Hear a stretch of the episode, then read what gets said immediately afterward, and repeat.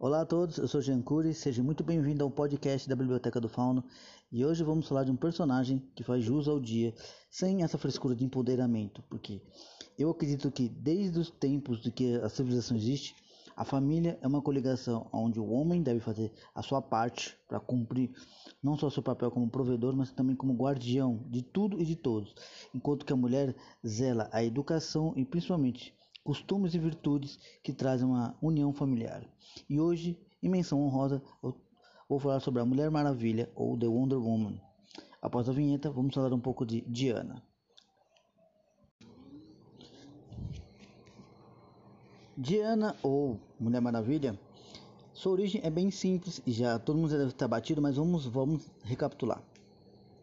Ela veio de Temíceras, que num fator narrativo histórico é o recanto das Amazonas, que lá onde todas elas nascem e são treinadas para proteger o reino dos deuses.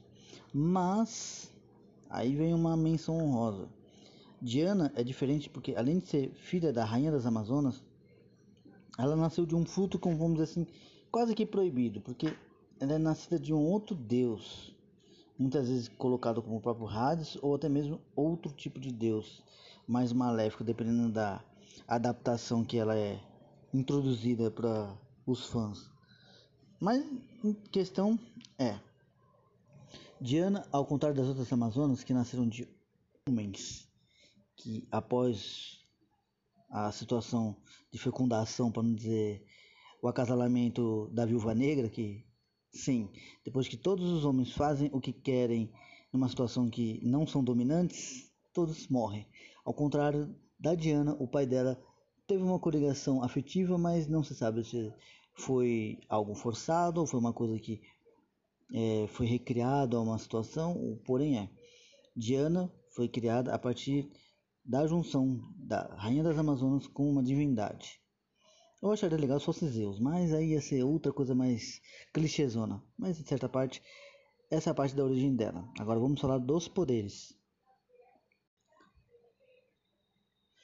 Os poderes de Diana são bem simplórios. Ela tem a super força, super resistência, sentidos aguçados. Ela é tipo um personagem pronto para briga e para qualquer tipo de situação. Ela também tem assim uma, como eu posso dizer assim, uma regeneração mais rápida do que as pessoas normais por ser uma semideusa, mas ela também tem um fator de resistência assim na fadiga 100 vezes maior do que às vezes um homem. Então ela aguenta muito mais a, a constituição de cansaço maior mesmo do que é, outros, tipo heróis como Hércules, Zeus, ela aguenta muito mais. Só que em questão, ela já teria um pouquinho de trabalho com um kryptoniano ou um, uma máquina. Mas não que ela também não duraria mais tempo ainda.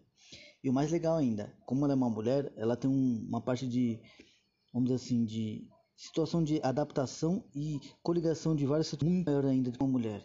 Mas nada que também não faça jus ao próprio nome da heroína.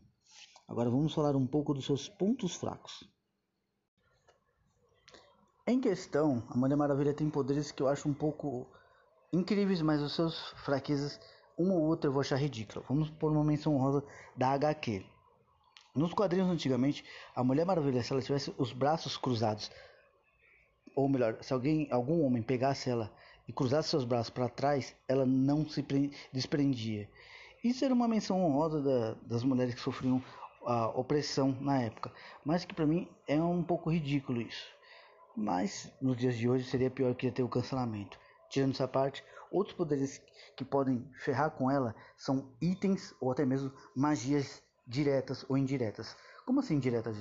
Como por exemplo, por mais que ela seja resistente, se algum mago como uma Zatanna ou um necromante ou até mesmo outro ser com esses poderes lançar um poder que indiretamente fraco isso pode ser afetado nela também. Como também uma arma como o próprio tridente do, do Aquaman, ou uma espada mágica como a própria dela que é feita forjada pelo Hefestos, pode decepar ela, levando à morte ou fazer um, um corte muito profundo. Como, por exemplo, também se ela enfrentar alguém com a força de um kryptoniano, pode quebrar ela no meio ou até o seu pescoço. Mas também ela pode superar seus próprios poderes para fazer o mesmo. Mas aí vai de contexto e a própria dramatiza a dramatização da narrativa. Uta, quase que não sai. Vamos à próxima parte do desfecho.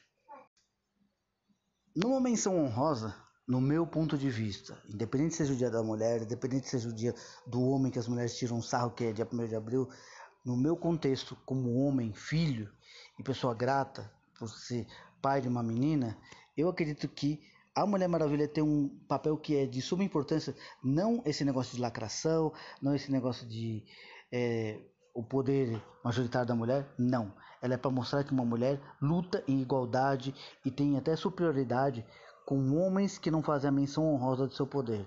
Ao contrário dela, que ela é tão humana, consegue ter uma compaixão até mesmo pelos inimigos e nunca deixa de estar ao lado de seus companheiros, sejam eles homens, mulheres ou até mesmo um marciano, ou um androide, ou um ciborgue, não importa. A Mulher Maravilha é aquela junção do verdadeiro laço da justiça. E nisso, o seu papel é muito, muito gratificante, como também não na parte solo, nos quadrinhos, mas também na Liga da Justiça. Então, é esse tipo de mulher que eu espero que outras mulheres se espelhem em ser uma mulher grandiosa, não nos seus poderes, na sua capacidade, mas do que elas podem trazer para o mundo e para as pessoas à sua volta. Um abraço a todos e parabéns para o Dia das Mulheres. Fui.